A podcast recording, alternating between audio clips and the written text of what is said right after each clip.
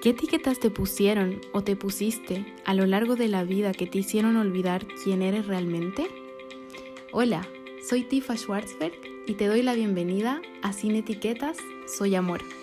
Un espacio para conectar con tu verdadera esencia. Un espacio donde tu presencia vale. Un espacio libre de juicios.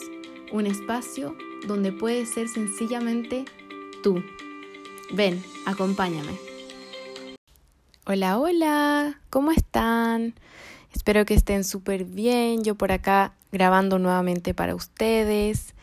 Gracias a todos y todas las que están escuchando el podcast y los episodios. Y les voy a pedir desde el amor que les tengo que por favor me dejen reviews, comentarios. Eso me ayudaría mucho. Y no solo para que llegue a más gente este contenido, sino también para saber si les está gustando, de qué temas les gustaría que hablemos. Lo pueden hacer por Apple Podcast. Y así de esa manera eh, vamos a llegar a más gente y al mismo tiempo yo voy a poder ir satisfaciendo sus necesidades, de lo que quieran escuchar y compartiendo con ustedes. Y dicho eso, hoy voy a hablar sobre un tema que personalmente ha sido un temazo en todo mi camino y día a día sigue siendo. Y me imagino que muchos de ustedes van a resonar con este tema. Y es el control. El control, famoso control. Si supiéramos que de nuestra vida y de nuestro día a día, lo que podemos controlar llega a ser un 10%, lo que podemos controlar es nuestra actitud, sobre cómo vemos las cosas, sobre cómo reaccionamos frente a lo que sucede. Pero hay que romper esta falsa ilusión del control, de que podemos controlar absolutamente todo lo que nos pasa, absolutamente todo lo que sentimos, absolutamente todo lo que hacemos, cuando realmente nuestro condicionamiento, nuestras acciones vienen de una fuente superior. ¿Y a qué voy con esto? Efectivamente, en la vida y en el mundo existe el libre albedrío, pero al mismo tiempo existe un plan perfecto para cada ser humano. Y lo que podemos realmente controlar es nuestra actitud, es nuestra mentalidad. Y desde esa perspectiva y desde el amor incondicional que nos tenemos, podemos ir cambiando ciertos hábitos para hacer nuestros días mejores para todos los días ponernos esos lentes que nos permitan mirar la vida de cierta manera, que nos permita crecer y evolucionar. Pero esta falsa ilusión de control, de que cuando queremos controlar absolutamente todo lo que nos pasa, todo lo que sentimos, se vuelve completamente tóxico para nosotros. ¿Y por qué digo tóxico? Porque empezamos con un círculo vicioso entre el querer controlar y el perder más el control entre querer controlar todo lo que nos sucede alrededor, cuando realmente las cosas simplemente suceden y depende de nosotros cómo las visualizamos. ¿Qué es lo que hemos ido conversando en varios episodios? Entonces, si eres de esas personas que te gusta tener el control, que te gusta tener todo bajo la perfección de tu mente, te voy a pedir que dejes que las cosas sucedan y sé simplemente tú. Yo sé que suena fácil y te lo habla y te lo dice una persona que, como te decía al principio del episodio, este ha sido un temazo en su vida. Pero desde mi experiencia yo te puedo decir y te puedo demostrar con muchísimas cosas que me han ido sucediendo, que cuanto más queremos controlar nuestra vida, más perdemos el control porque el control viene de la mente, viene del ego, y no desde el amor, y viene desde el miedo también. Porque, ¿Por qué el miedo? me preguntarían. Porque todos los seres humanos le tenemos miedo a lo desconocido y al cambio. Y es por eso que nuestra mente crea esa falsa ilusión de que si sobrepensamos las cosas, o nos preocupamos antes de accionar, vamos a poder controlar el resultado. Y no siempre es así. La mayoría de las veces tenemos que sentarnos con nosotros mismos, sentir y accionar. Pero el sobrepensar y el preocuparse nos detienen de tomar las decisiones que nuestra vida necesita. Y por eso te digo que es una falsa ilusión de control.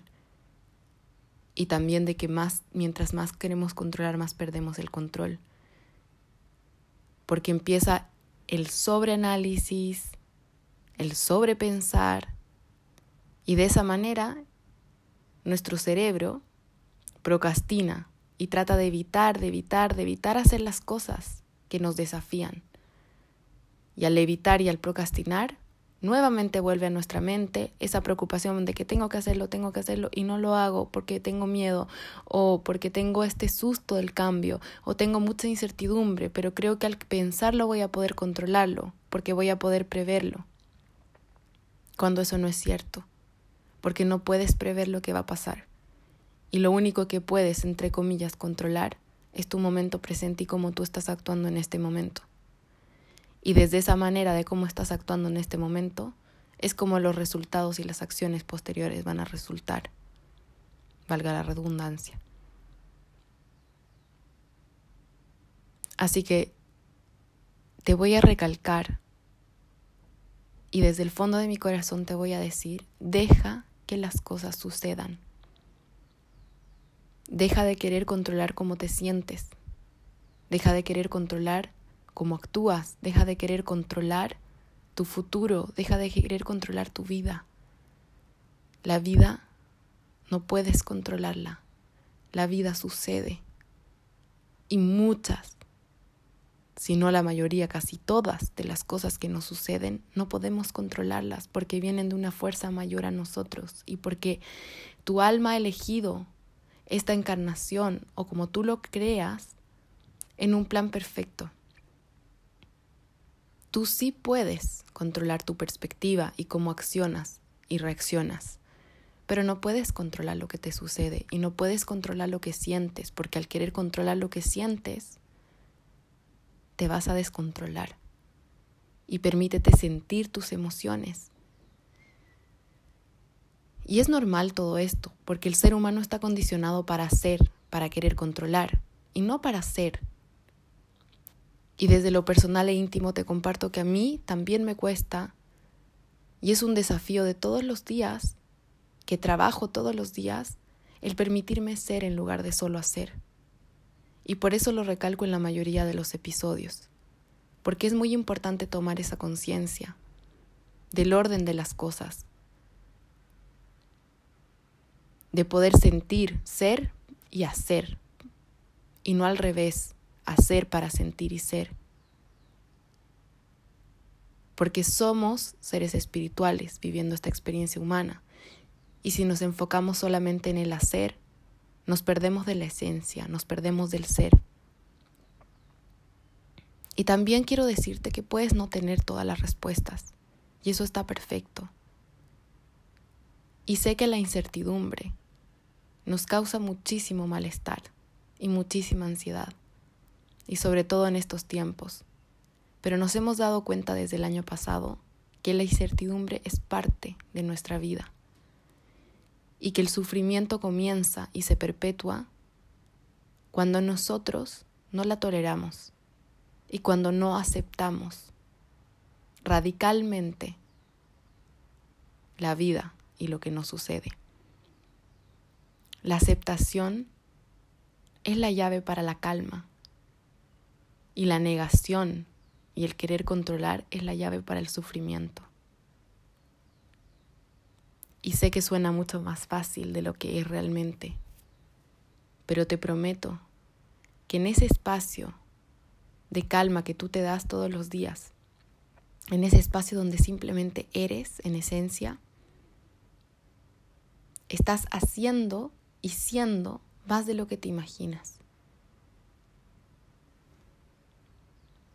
El tolerar esa incertidumbre, el no tener todas las respuestas, esa es la vida. Tenemos esta falsa ilusión de que la vida es tener todas las respuestas y querer controlar. Pero imagínate si tuvieras todas las respuestas de tu vida. Tu presente no sería un presente, no sería un regalo, no sería una sorpresa. Y te entiendo, te entiendo que sientas esa incomodidad. Pero te prometo que si te lanzas al vacío simplemente siendo, el, el, universo o en quien tú creas, esta fuerza mayor, Dios, te va a sostener. Y estos espacios vacíos van a ser llenados por el universo. Hay que recordar que no estamos solas, no estamos solos. Y de esa manera siempre estamos contenidos porque esa es otra falsa ilusión del ego, la separación. Pero si realmente supiéramos que todos somos uno, en esencia, y que todos somos unos con la naturaleza, sentiríamos muchísimo más apoyo. Y el saber que te tienes a ti y que eso también es suficiente. Por lo tanto, de a poco, con mucha compasión, empieza a aceptar la, incertidumbre, a tolerarla y aceptar la realidad. Para soltar este sufrimiento que está en nuestra mente de querer controlar. El ser humano le teme mucho al cambio. Pero es hora de que aceptemos ese cambio como crecimiento y de que en vez de buscar todas las respuestas nos plantemos preguntas.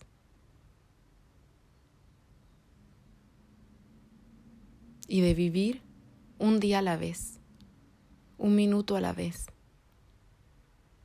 Y de simplemente dejarte ser. El descanso es una práctica espiritual. El descanso es lo que va a construir en ti esa fuerza para seguir.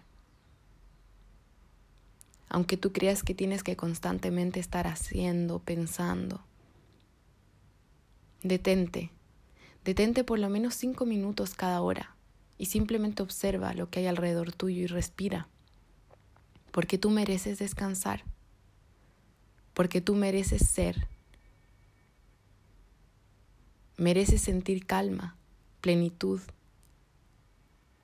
aún en medio del caos, aún en medio de la incertidumbre. Tu alma es la más pura certeza, es la más pura calma. Vuelve a eso. Vuelve a tu respiración que te va a anclar y vuelve al momento presente que es lo único que tienes.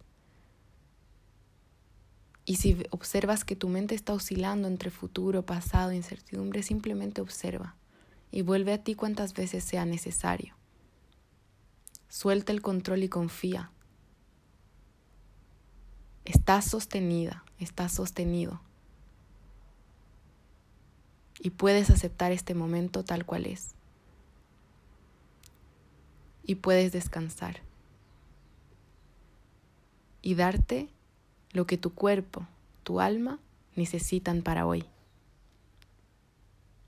en vez de planearlo desde el ego, desde la mente. Pregúntate, ¿qué necesito hoy? ¿Qué quiero hacer hoy? Y desde ahí, salta, suelta y confía.